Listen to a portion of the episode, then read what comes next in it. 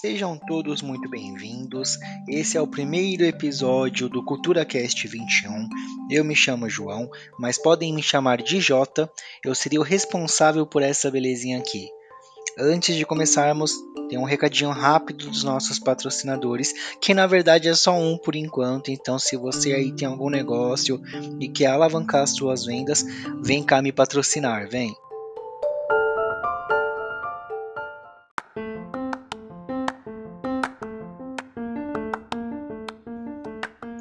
Você procura material de qualidade para entrar no ramo de manicures ou já trabalha na área e quer dar uma melhorada no seu material, o lugar certo é a Florescer Store. Lá você encontra materiais para alongamentos como unhas de gel, unhas de vidro, cabines de LED, lixadeiras e utensílios de manicure em geral. Tudo isso você pode comprar pelo Instagram, arroba Florescer Store, pelo Shopee OLX, Mercado Livre, entrega para todo o Brasil. Consulte taxas. Florescer Store, aonde for, nós vamos.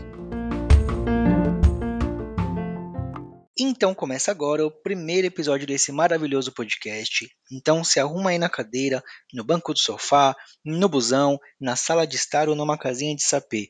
Aonde você estiver, o podcast vai até você.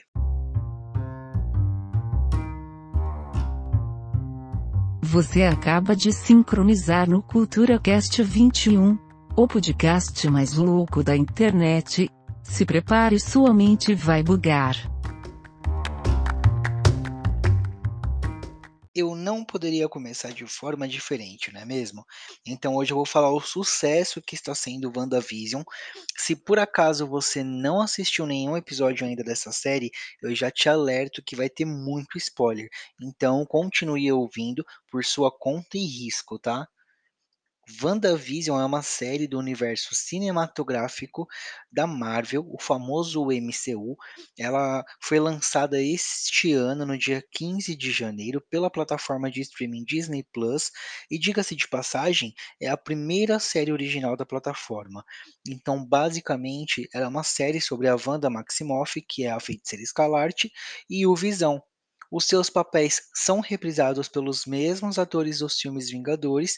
Então, no papel da Wanda é a nossa amada Elizabeth Olsen e o nosso querido Visão é interpretado por Paul Bettany. A série relata os eventos que ocorrem depois do último filme, que foi o Ultimato, é, tudo após o blip ou o estalo da manopla do infinito. Mas é aí que começa toda a confusão. O primeiro episódio ele vem em preto e branco, tá? Vem to todo o episódio em preto e branco, só que com muitas referências a sitcoms dos anos 60, né? As séries dos anos 60. E a cada episódio eles vão mudando é, a década que eles querem usar como referência. Então começa lá nos anos 60 e vai subindo, e agora, no último episódio, que é o episódio 6, já estão ali em meados dos anos 2000.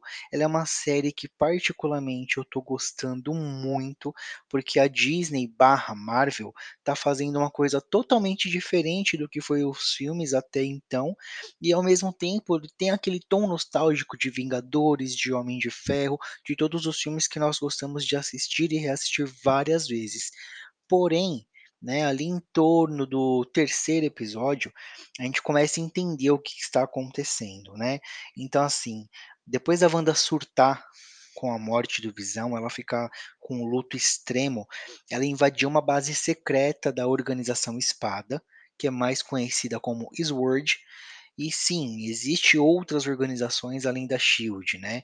Possa ser que eu até esteja enganado, mas são três organizações principais: a Shield, conhecida como Escudo, a Hammer, que é conhecida como Martelo, e a Sword, que é a organização Espada. E nessa organização a gente vê alguns rostinhos conhecidos, como a Darcy Lewis, que, é, para quem não se lembra, ela aparece nos dois primeiros filmes do Thor, é aquela amiga cientista da Jane Foster, e para quem não se lembra dos nomes, ela é, ela é amiga da namorada do Thor, basicamente. A gente também tem um oficial do FBI, o Jimmy Hole, que aparece no Homem-Formiga e Vespa. Porém, existe um terceiro personagem que os menos atentos atentos conhecem, que é a Mônica Rambeau. Quem é a Mônica Rambeau? Para quem assistiu Capitã Marvel, possa se lembrar dela, né? Ela é a filha da amiga da Capitã Marvel, a filha da amiga da Carol Danvers, né? E nos quadrinhos, ela é a própria Capitã Marvel. Tá? Nas HQs existem duas Capitãs Marvel, uma é a Carol Danvers e posteriormente depois dela vem a Mônica Rambeau também ser uma Capitã Marvel. Ela se torna também uma heroína. E pelo que a gente viu até agora, no sexto episódio, as propriedades do DNA da Mônica estão se modificando, porque ela já atravessou duas vezes aquele domo de energia que a Wanda criou para prender aquela cidade. Então, possivelmente, ela vai se tornar Capitã Marvel, porque os poderes dela também vêm das Joias do Infinito, assim como os poderes da Wanda. Então, futuramente pode ser que isso seja explorado, né? E além desses rostos conhecidos, a gente tem novos personagens que são introduzidos nessa série, como a Agnes, que possivelmente vai se revelar como Agatha Harkness, que é uma bruxa muito poderosa no universo da Marvel. Ela é uma das sete bruxas de Salem, uma das sete originais que sobreviveram ao julgamento da cidade tá? E nos quadrinhos ela é uma vilã extremamente poderosa. E se realmente ela se revelar é, com essa identidade, pode trazer um rumo totalmente diferente para a série, para o universo cinematográfico da Marvel, porque nós também temos os gêmeos da Wanda e do Visão, que são os pequenos Billy e Tommy, né? Que em menos de um episódio eles passaram de bebês recém-nascidos para crianças de 10 anos. Nas HQs, eles são conhecidos como Wicano e Celery e fazem parte da equipe Jovens Vingadores. Existe uma equipe chamada Jovens Vingadores, assim como a DC tem os Jovens Titãs. Eles foram criados na história original com a ajuda de restos energéticos do demônio Mephisto. E aí é quem chega o ponto que eu queria tanto falar. Pietro Maximoff. Todo mundo que assistiu Vingadores Ultron lembra que o Pietro foi morto pelo Ultron, certo? Inclusive, a Mônica faz essa citação no começo da série, por causa disso ela é atirada do domo pela Wanda.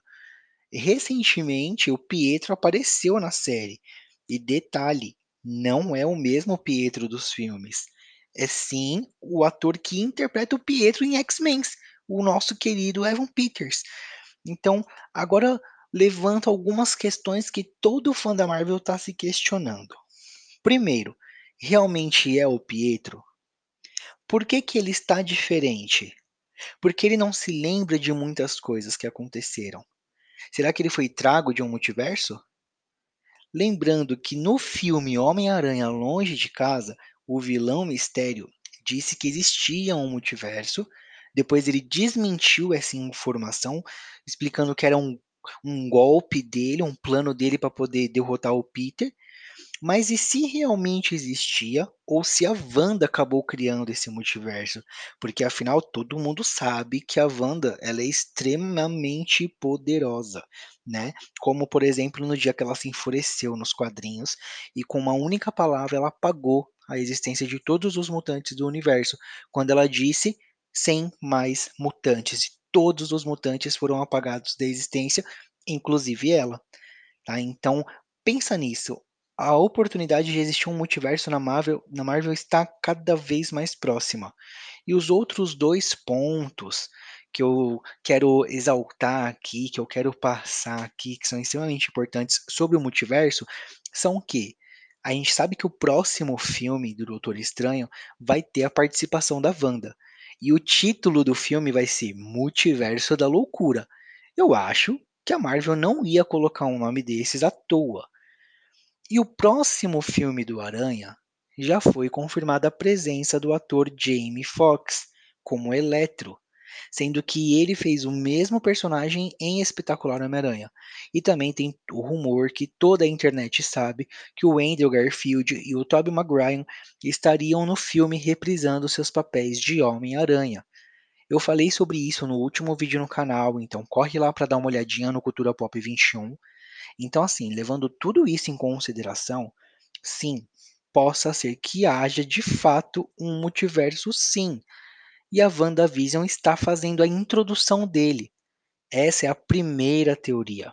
Agora, a segunda teoria é que, na verdade, esse Pietro que foi nos apresentado na série, ele é, na verdade, o demônio Hefesto disfarçado.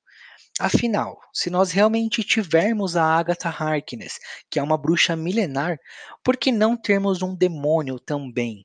E muitos sabem que o Hefesto ele é extremamente poderoso. Para quem não, não é familiarizado com esse nome, ele é um demônio que deu os poderes ao motoqueiro fantasma. E sim, tudo faz parte do mesmo universo. Nas HQs, a Marvel ela é gigantesca. Então, são apenas seis episódios até o momento. A série está lançando episódios semanais, toda sexta-feira. Vale muito a pena assistir. Para quem achou estranho a forma que foi apresentado os episódios, acha que é uma série que vai ser toda em preto e branco, não. São no máximo os dois primeiros episódios em preto e branco, até de, é, devido a toda a dinâmica da série. Então, sim, vale a pena assistir. Assistam, vocês não vão se arrepender. É uma série muito boa. E se as outras séries da Disney Plus, como Loki, é, Falcão e o Soldado Invernal forem tão boas quanto WandaVision está sendo, nós teremos muito conteúdo para poder assistir de qualidade nos próximos anos. Então, será que agora está sendo iniciada a nova fase da Marvel? Bom, eu acho que eu já falei demais, né? Então eu vou ficar por aqui. Eu espero que tenham gostado do nosso primeiro episódio. Nos sigam no Spotify, compartilhe com seus amigos. Nos sigam também no Instagram, Instagram CulturaCast21 e também pode nos mandar sugestões pelo direct do Instagram ou pelo nosso e-mail, mandar um tema que você queira que nós falemos aqui nos próximos episódios, que é o popcultura9@gmail.com popcultura9@gmail.com. Eu fico feliz que vocês ficaram até aqui. Então, até a próxima e tchau.